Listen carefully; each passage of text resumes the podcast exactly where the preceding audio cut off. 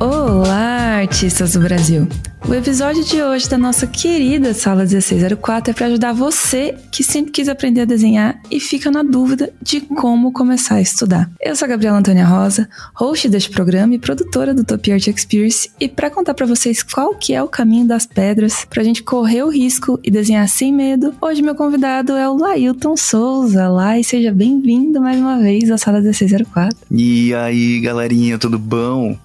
Top demais. Muito obrigado pelo convite, Gabi, mais uma vez é sempre um prazerzão estar aqui com você, com a galera da Rivo, no Sala 1604. Imagina, você é hitmaker da Sala 1604. Você viu um podcast que a gente gravou no finalzinho de 2020, eu acho, sobre como mudar de carreira, que foi um dos mais ouvidos daquele ano. Então, assim. Ah, que da Sucesso hora. absoluto você aqui neste programa. Olá, e pra gente começar, pra quem ainda não conhece seu trabalho, primeira vez que tá te ouvindo aqui, o que é um erro de vocês, queridos ouvintes. como que foi o começo da tua jornada, da tua trajetória, assim? Como você começou a desenhar? Então, Gabi, como eu comecei comecei a desenhar, eu acho que foi como muita gente começou a desenhar, né? Aquela parada de comecei aí desde molequinho e tal, essa parada toda. Exatamente.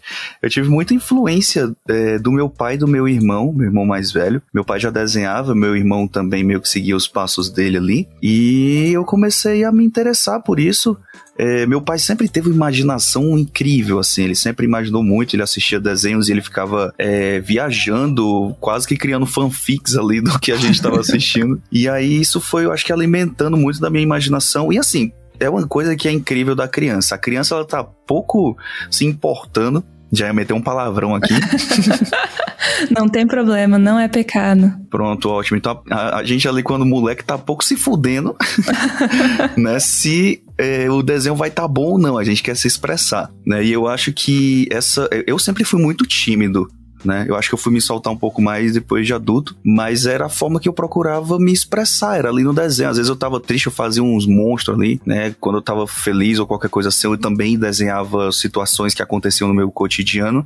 Então, com toda certeza, esse foi o meu início, saca? Comecei bem por aí, né? Influenciado pelo meu pai ali, pelas coisas que a gente assistia. E aí eu acabei tomando um gosto como uma forma de comunicação para mim. Ah, e a partir daí seguiu nessa carreira. Eu lembro que na outro podcast que a gente gravou, você falou que você trabalhou com, no estúdio, desgraçado, que você trabalhava muito.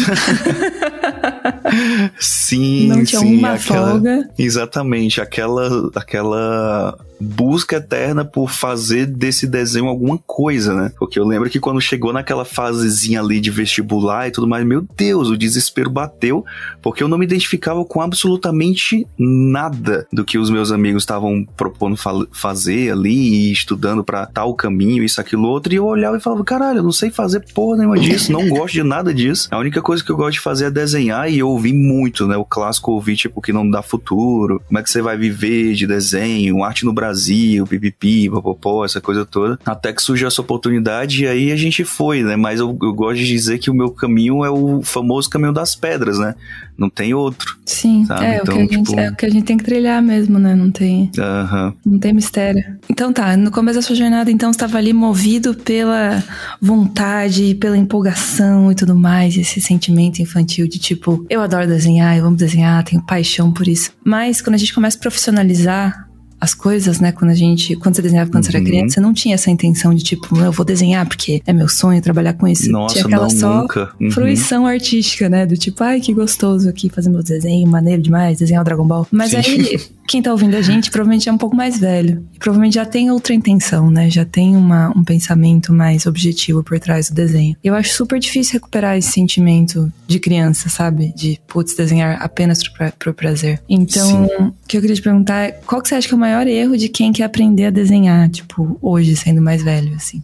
De quem não trouxe isso de criança, ou tá tentando recuperar essa vontade de criança? Assim, eu tenho uma visão sobre esse ponto que, tipo, eu, na mentoria e por fazer lives ali, também em alguns outros momentos, isso é, fez com que eu tivesse a oportunidade de trocar ideia com gente de todo tipo, né? É, e já vieram pessoas também que justamente já estavam ali, tipo, mais ou menos passando dos 30, né? Que é a minha idade também agora. Só que eu comecei muito cedo, e essa galera tá chegando nos 30 e se descobrindo, né?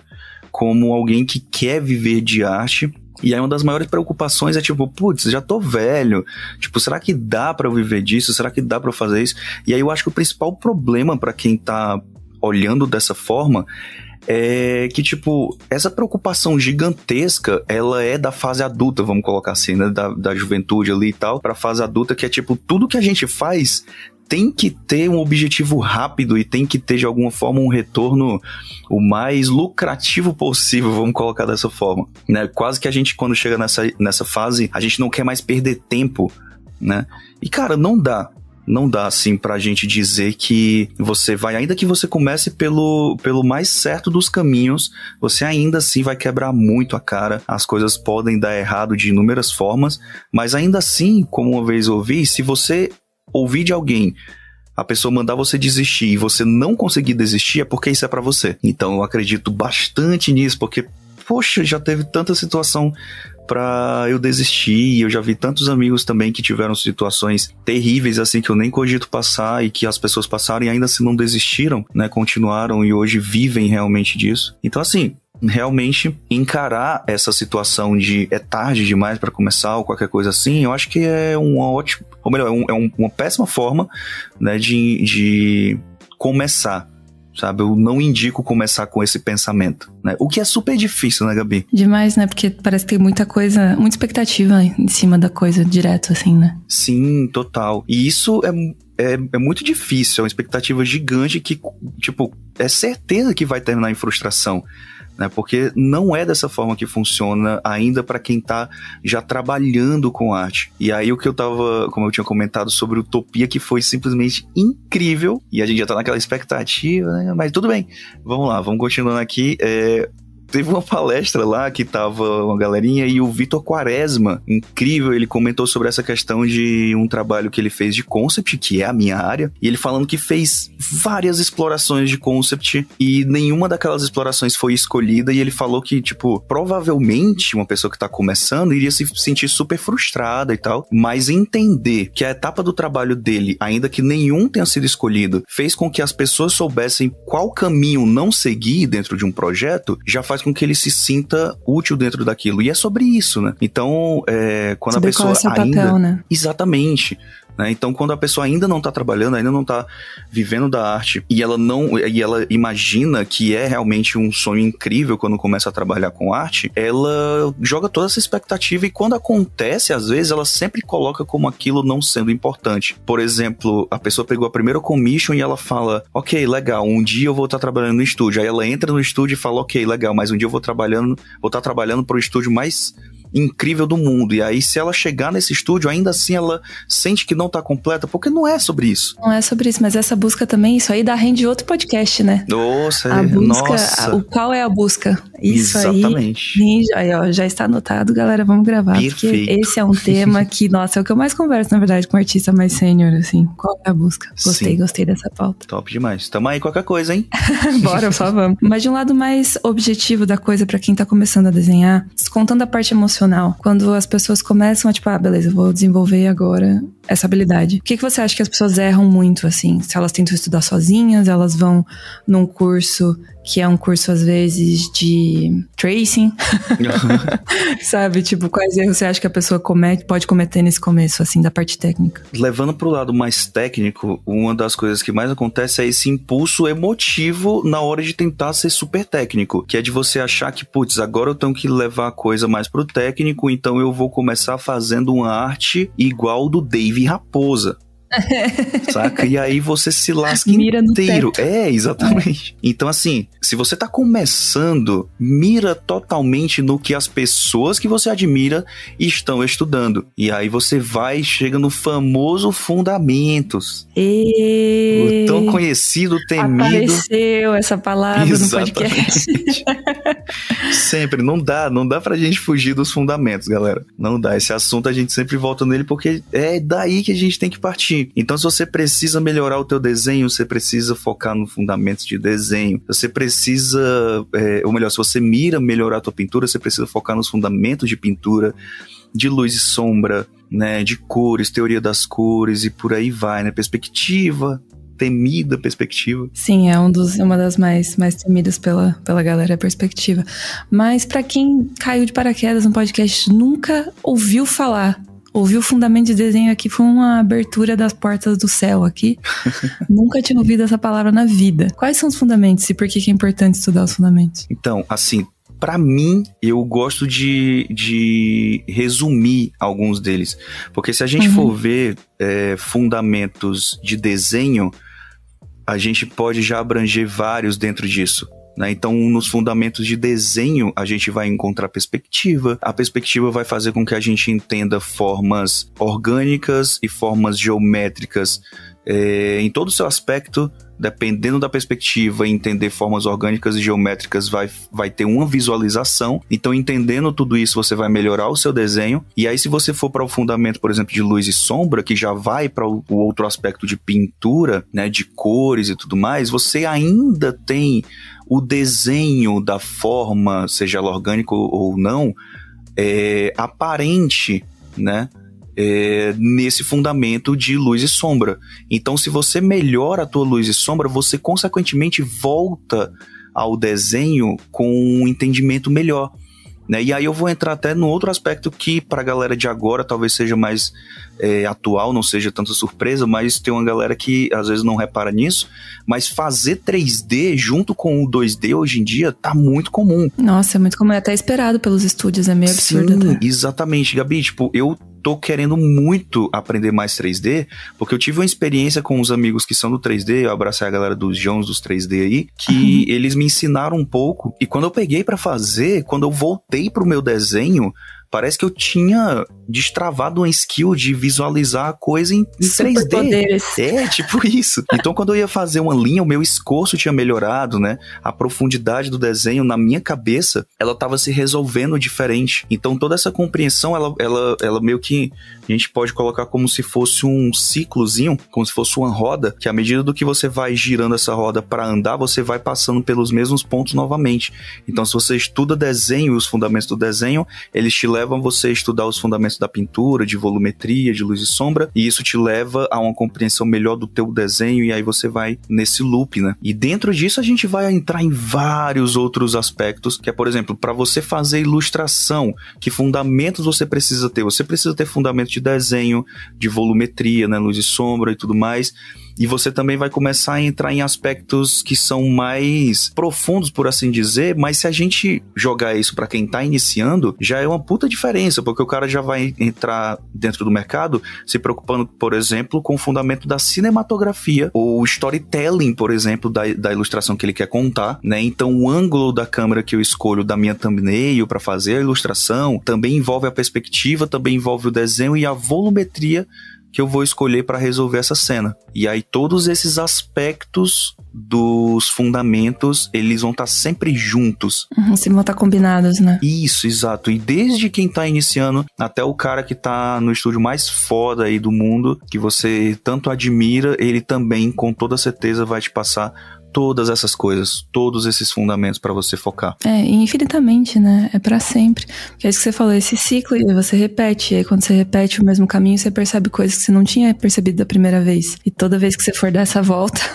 você vai perceber uma coisa nova, vai assimilar um conceito novo, vai assimilar um conceito de uma forma diferente, né? No final das contas, fundamentos é a nossa forma de tentar quebrar a realidade, né? Em partes. Isso. Por observação Exatamente. E reproduzir aquilo, né? Perfeito. É como se você pegasse, tipo, sei lá, tá olhando para uma cena, tentasse entender todos os elementos que estão compondo aquela cena, né? Tipo, sombra, luz, cores, etc. Enfim, perspectiva e tal, e tentasse recriar aquilo, né? E aí é por isso que você quebra em, em pequenas, pequenos fundamentos, né? Pequenas partes. Mas toda vez que você olhar para aquilo, você vai perceber uma coisa diferente, né? Nossa, total, Gabi. Então, esse ponto que você comentou, eu acho muito legal e eu comento também bastante com meus alunos quando eles vêm justamente, tipo, a principal dúvida é, cara, como que eu estudo? O que que eu tenho que estudar? E aí a gente fala fundamentos, é tão abrangente, como você falou. É meio abstrato, né, a ideia. Exato. Assim. E aí quando eu falo para eles que tipo, a gente começa primeiro estudando tipo formas básicas, daí você vai para formas orgânicas. Daí dentro disso você começa a mesclar as coisas, daí começa a aparecer o corpo humano.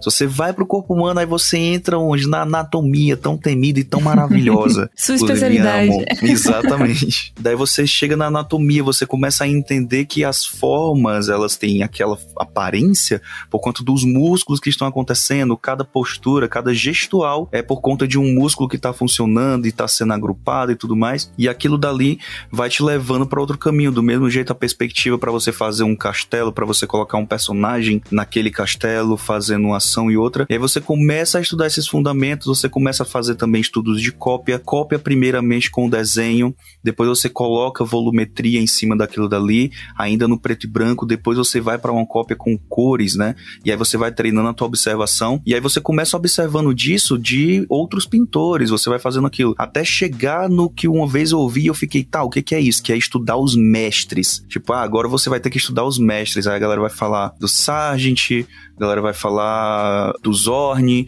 e outra galera aí, e aí você vai ver que esses caras, como o Sargent que eu estudei, o cara vinha muito no tradicional ali, estudando através do still life. Era pegar um pano, botar em cima de uma cadeira, umas frutas, uma, uma leiteira né? E ele ia desenhar. Primeiro ele fazia o desenho no, só no esboço ali, tentando representar a luz naquele, naquela folha. Depois ele vinha com a pintura a óleo e fazia aquela pintura ali, observando também a vida. Aí daquilo dali, se ele ia pintar um quadro onde tinha um guerreiro, ele começava estudando um retrato de uma pessoa e uma luz específica de determinado dia que ele queria que aquela pessoa tivesse ali. Depois disso, dessa referência ele ia para a pintura do guerreiro. E aí você começa a ver que, mais uma vez, é um ciclo. Aí você está estudando os mestres, você começa a estudar o que os mestres estudavam, você começa a aplicar da forma que eles aplicavam, e aí você volta para a produção, e depois da produção, e aí repete de novo todo o ciclo. Né? E isso é muito da hora, é muito interessante. Sim, e é muito necessário, né? Esse final de semana eu tava jantando com uma amiga minha que talvez alguns de vocês conheçam, porque ela é da 3D,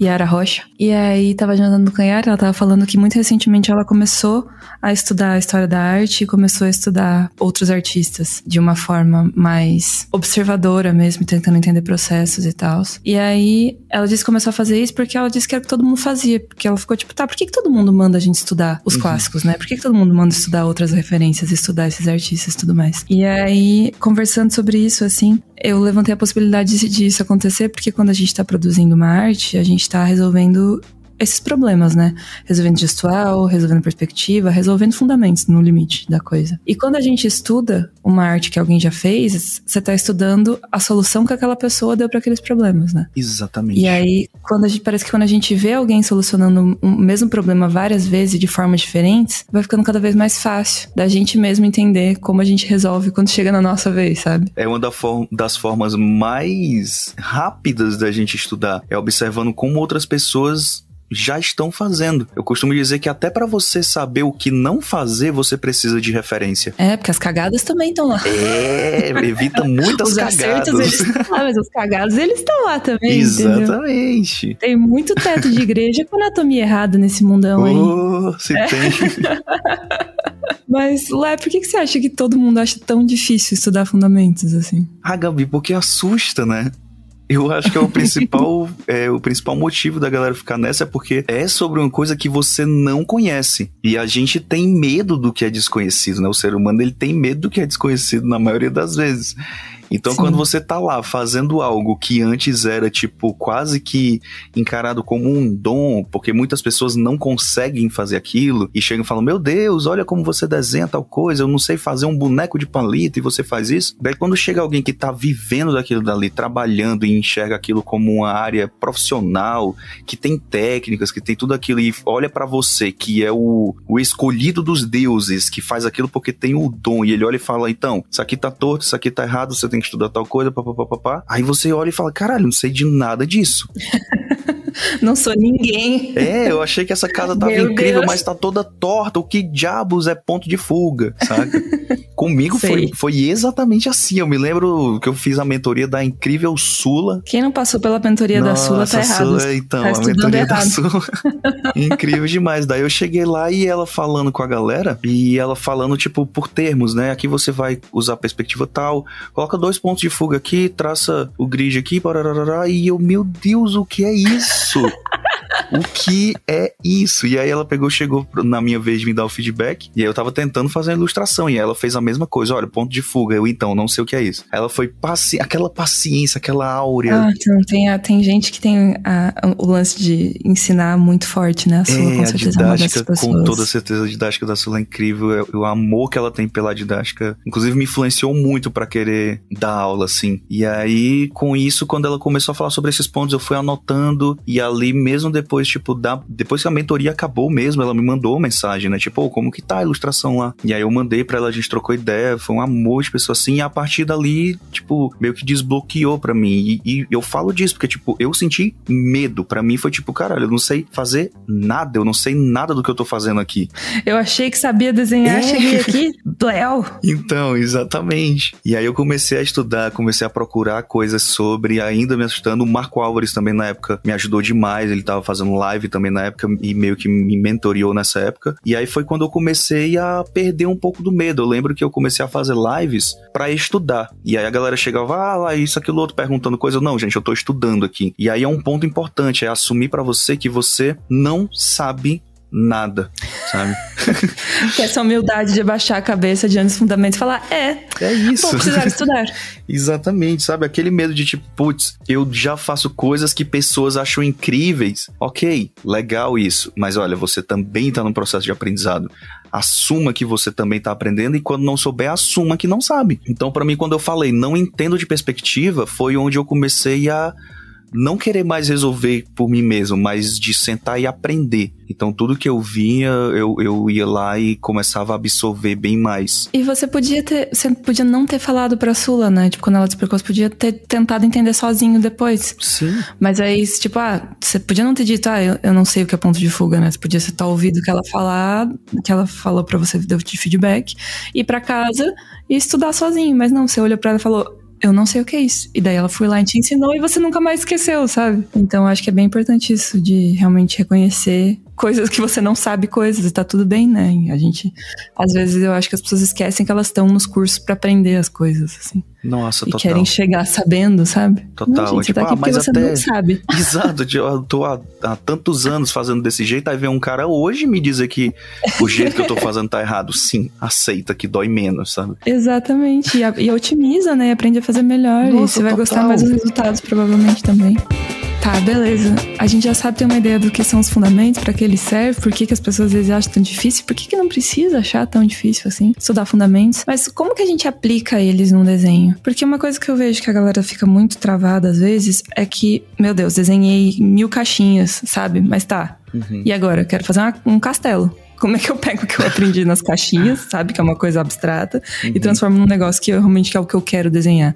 Então, a dificuldade de aplicar, né? Parece os conceitos num desenho de verdade. Aí vem um dos pontos que eu acho que influencia pra galera ter essa dificuldade, é que, se você for perceber, a gente tem a pessoa que ela tá produzindo feito uma louca descontrolada e a pessoa que está estudando loucamente descontrolada também, mas uma nunca para para estudar e a outra nunca para para produzir. E aí assim, na hora de estudar, você pega tudo isso de informação e você fica super teórico sobre como construir coisas. E aí quando você vai partir da caixinha para algo que é orgânico às vezes e vivo como um castelo, ou então o cara que tá produzindo pra caramba, mas ele não tá fazendo tudo torto porque não tá estudando fundamentos, quando ele vai para produzir a caixinha, ele tem dificuldade. E aí é encontrar o meio termo dessa aplicação que fica difícil, como você falou aí. E assim, na minha visão, eu sempre fui muito do prático e quando eu comecei a estudar, eu acho que a minha visão prática fez com que eu já encontrasse uma certa utilidade no que eu estava fazendo. Então, assim, a minha dica pra galera sempre é quando vai estudar, justamente, por exemplo, tô fazendo caixinhas e tal, é sempre imaginar coisas com essas caixinhas. Quando você vai construir a caixinha, e aí é, é até uma forma de exercitar. Não faz só a caixinha, vários cubos ou, ou coisas do tipo. Tenta já construir das caixinhas, às vezes, um carrinho, ou uma casinha que seja, um boneco feito de caixas, né? Já vai talvez exercitar essa criatividade. Até o ponto em que chega de você observar como, por exemplo, o rosto humano, na Red, muito conhecida para a galera que está estudando retrato aí, o rosto humano. Você olha para as planificações do rosto e nada mais é do que várias quinas geométricas que você está encontrando ali. E todo o corpo humano a gente pode construir dessa forma, né? E aí existem exercícios para que isso se torne é, cada vez mais fácil né? E aí entra outro, entra outro ponto também pra galera do 3D, se você é, do 2D também quiser de repente aprender um Blender, um ZBrush que seja, observar, tipo, até é, processos acelerados da galera que modela, vocês vão ver, tipo, o cara tá construindo um castelo 3D mega blaster, muito foda. O cara começa com as caixas, um cilindro, puxa para cá, puxa para lá. Então, essa compreensão, eu acho que pode também ajudar a traduzir o fazer caixinhas e bloquinhos até fazer uma ilustração, saca? Com todo storytelling que seja e tudo mais. Porque tudo são formas é, geométricas e orgânicas que se mesclam né? E a gente traduz através da arte tudo isso que a gente quer passar. Então, assim, quando vem uma galera, por exemplo, na minha mentoria, muito técnica, que estuda bastante, mas não tem uma peça no portfólio, uma das primeiras coisas que eu faço é, cara, vamos produzir uma peça. E a pessoa fica, ah, eu não sei, isso, aquilo, outro e tal. Aí eu, beleza, vamos pensar num tema. Né? E aí isso pode ser N coisas. Pega aquilo dali, vamos criar um personagem. Não sei criar um personagem. Beleza, vamos construir com caixinhas. E aí a pessoa vai cria caixinhas, daí a gente pega a referência de anatomia. Agora, em cima dessa, desse boneco de caixinha aqui que você fez, vamos colocar essas formas mais orgânicas, arredondadas. Nota que o ombro é uma bolinha cortada no meio. Nota que o bíceps tem um formato quase como se fosse um cubo esticado aqui, meio retangular. E aí a gente começa a abrir o olhar da pessoa para enxergar todos aqueles fundamentos travados, às vezes, que a pessoa tem na vida, no gestual, no, na anatomia, em uma árvore que se torce inteira, nos galhos, na folha. E todos esses exercícios, como a gente comentou antes já, à medida do que a gente vai fazendo, vai ficando mais fácil. Também tirar um pouquinho da pressão de tipo, beleza, agora eu entendi como que eu vou fazer. Por exemplo, você tá ouvindo esse podcast, ouviu essa explicação, deu aquele estalinho ali na cabeça. Ok, agora eu entendi o que eu tenho que fazer. Não é na primeira tentativa que isso vai funcionar. Tenta uma, tenta duas, três, dez, cem mil, né? Que eu tenho certeza que a milésima vez vai ser diferente da primeira. Com certeza, né? Aquilo, prática, infinito, para sempre, para todo sempre, e a gente vai melhorando. Mas eu gosto da forma como você falou de um certo treinamento do olhar, né? Porque é meio que isso. Parece que dá para sentir quando a ficha cai, sabe? Sim.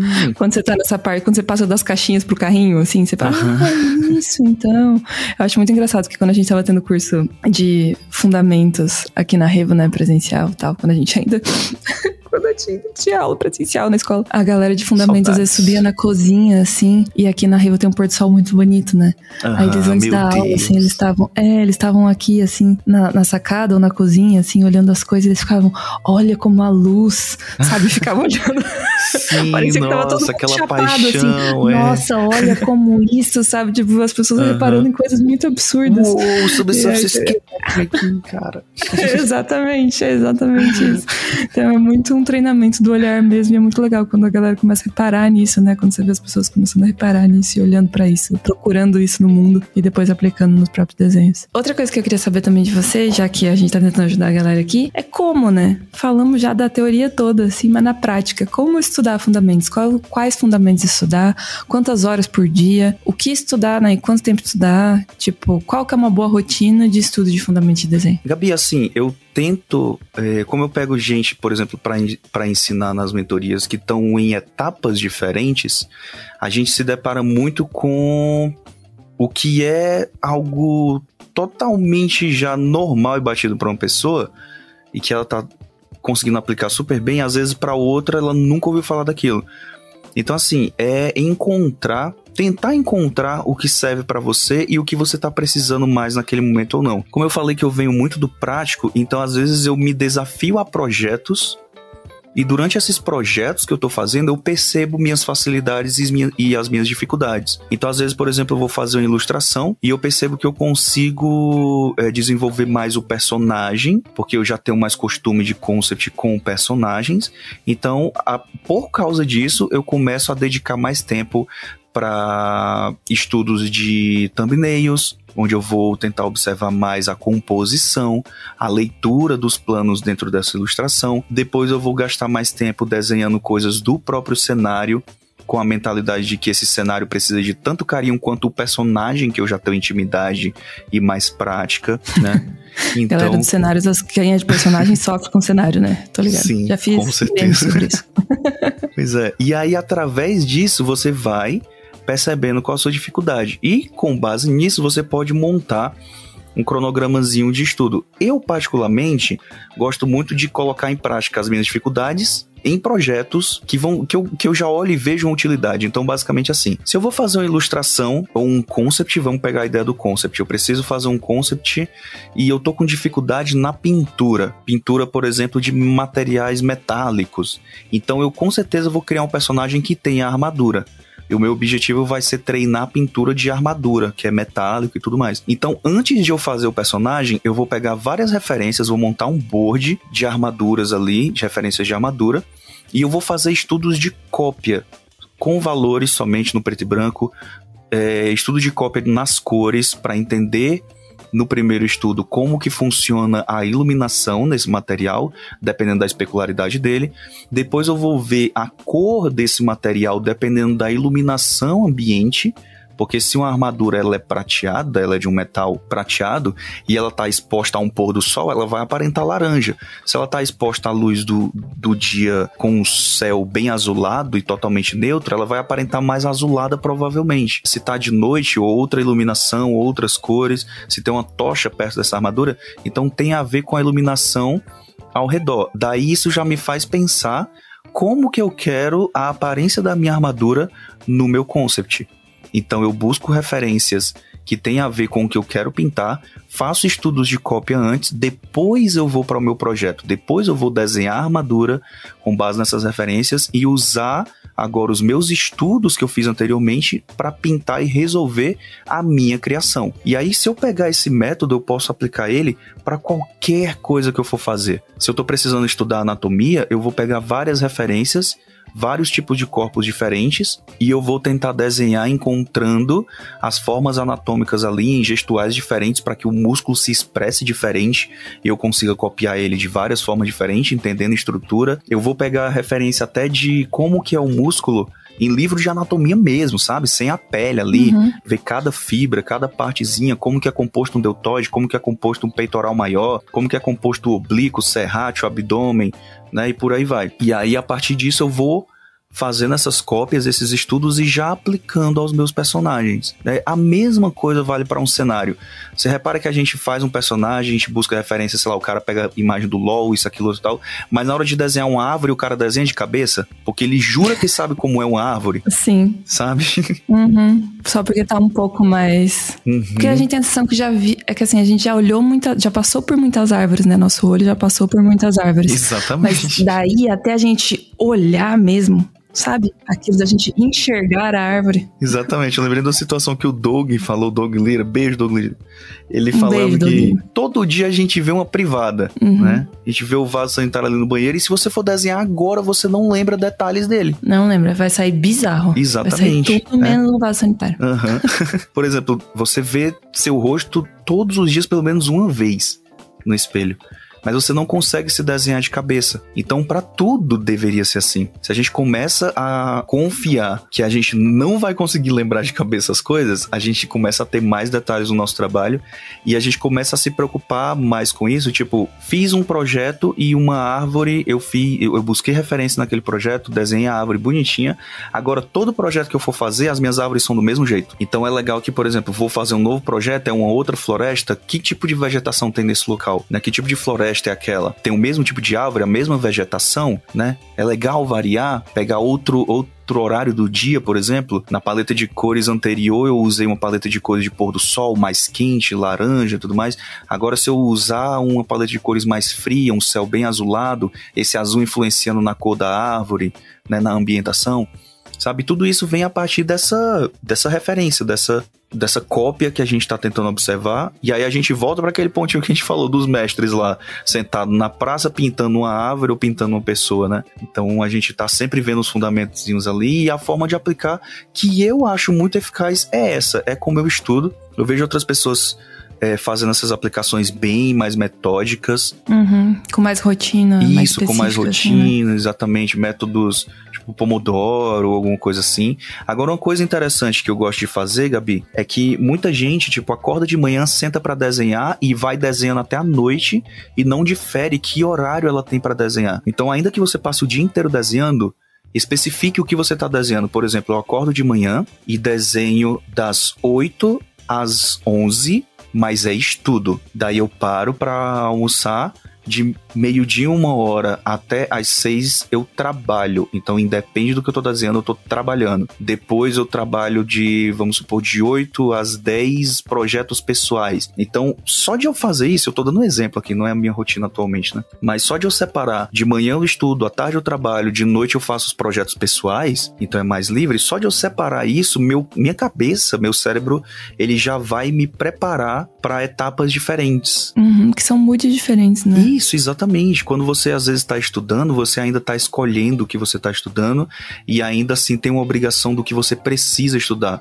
No trabalho, você tem que fazer coisas, às vezes você nem gosta do que está desenhando, qualquer coisa assim, né? E no projeto pessoal, você às vezes está cansado do trabalho, mas consegue desligar isso, porque agora você está fazendo algo que você curte pra caramba. Nem é estudo, nem é trabalho. É o que você quer fazer. É, eu gosto dessa, dessa forma de, de pensar a rotina também, porque não te deixa muito travado, né? Isso. E você deixa o prêmio, né, que é o projeto pessoal, pro final do dia. Uhum.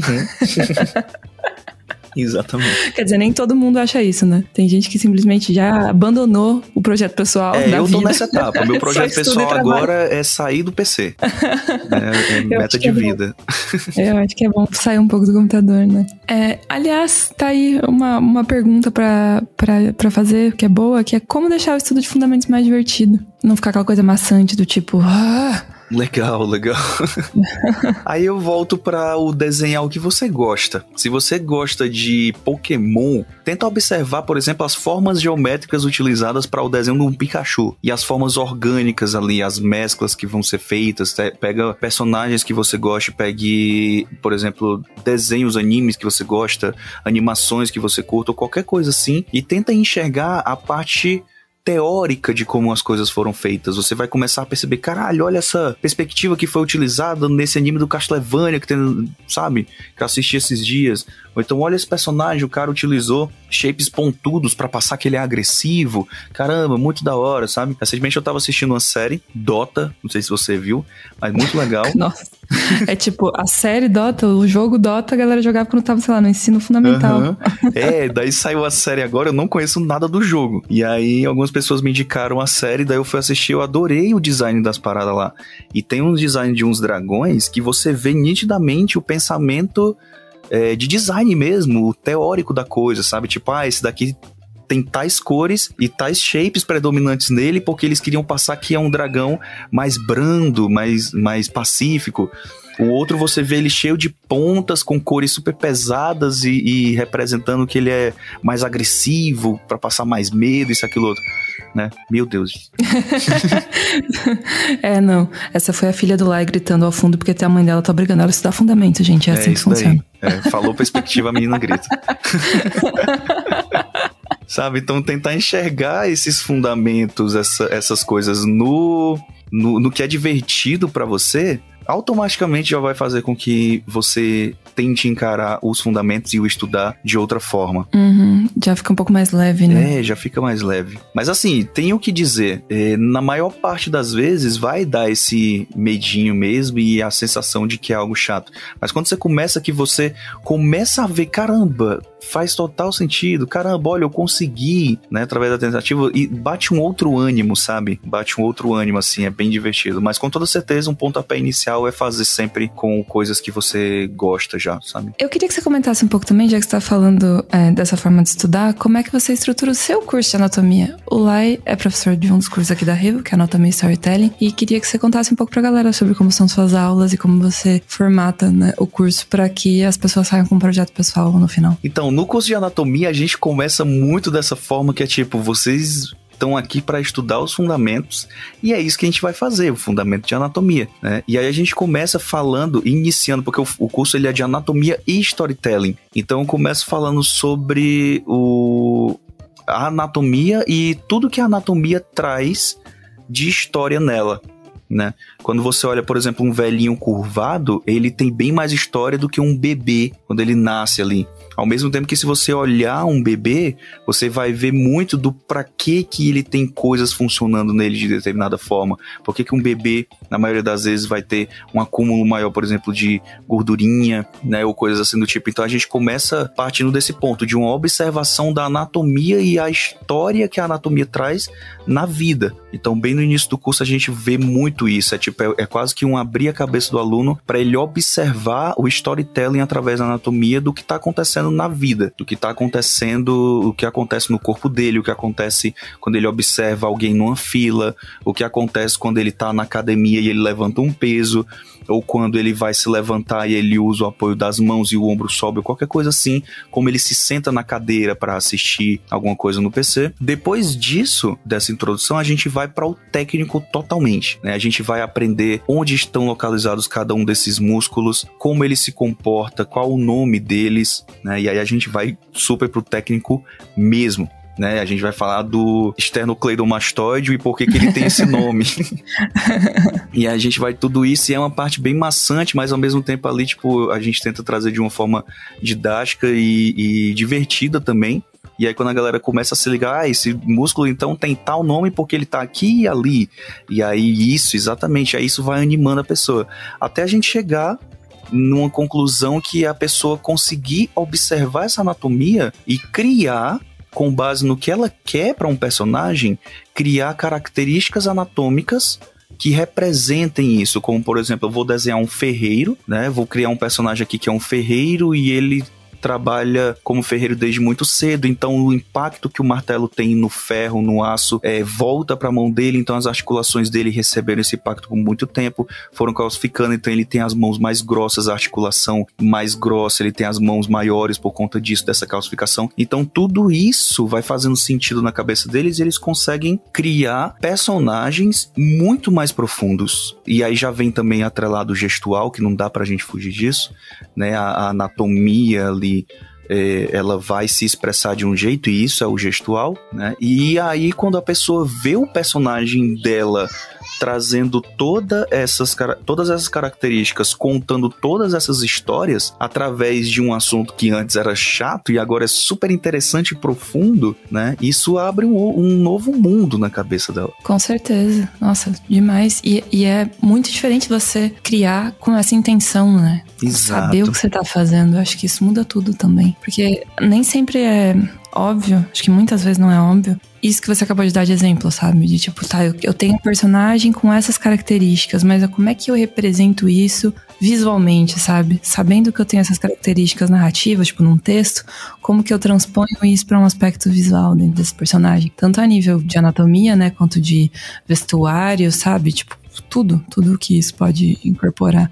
Sabe, ele vai ser pequeno, ele vai ser alto, ele vai ser, sabe, tem muitas coisas diferentes que você pode é, ir adicionando, porque adicionam camadas de significado também na história, né? Sim, exatamente. É, geralmente as histórias que a gente gosta tem isso, né? Tem personagens Nossa, muito total. bem caracterizados. Uhum. Eu tava falando pra galera da turma, eu sempre cito o caso do filme do Tarzan lá, daquela animação de alguns anos atrás, não lembro agora qual ano, mas quando você olha para o design daquele Tarzan, é pensado demais a anatomia dele para parecer que ele vive na floresta. É, ele é corcunda, né? Isso, ele anda curvado. As pernas dele, as coxas dele são mais grossas por ele andar agachado, né? Uhum. O antebraço dele é mais largo do que a parte Gigante. do bíceps, exatamente, porque ele usa para escalada, para se segurar no, nos cipós né? E é o músculo mais acionado para quem faz escaladas e coisas do tipo. Então, a, é, as mãos dele são grandes por conta do muito esforço, justamente das articulações. Os pés dele são bem espaçados, justamente porque ele consegue segurar os cipós e nas árvores com os próprios pés ali. Então, é um músculo que também foi se fortalecendo e os ossos foram se adaptando e se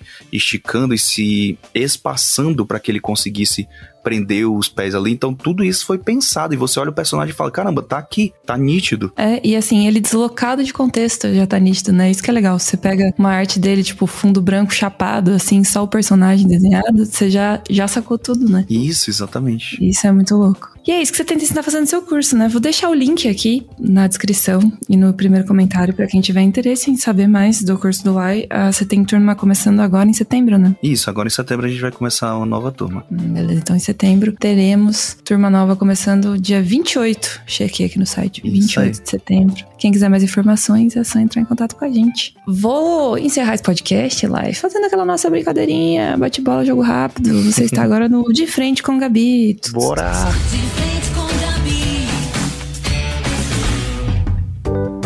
Uma cor.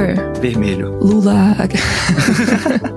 Fica a dica aí, galera. Fica é, a dica. Desenhar no lápis e papel ou no PC? PC. Aquele fundamento que ainda tira o seu sono. Perspectiva com toda certeza. Sem medo de ser feliz. Desgraça. A parte mais fácil de estudar fundamentos. O resultado. A parte mais difícil de estudar fundamentos. O início de tudo, Lin. Quando você não tá dia. tá desenhando, você tá. Com a família. Ah.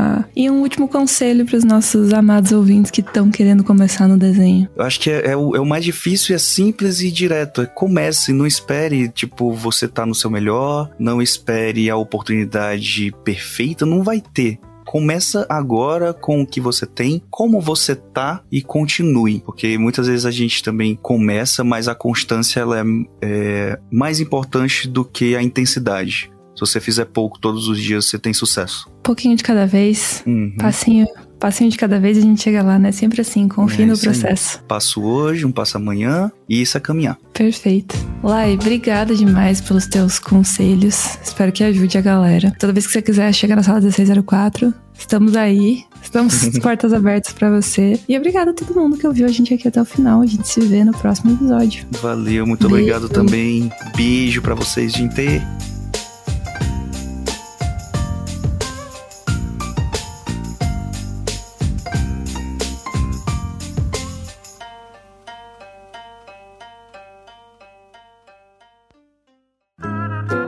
programa é editado por Doug Bezerra.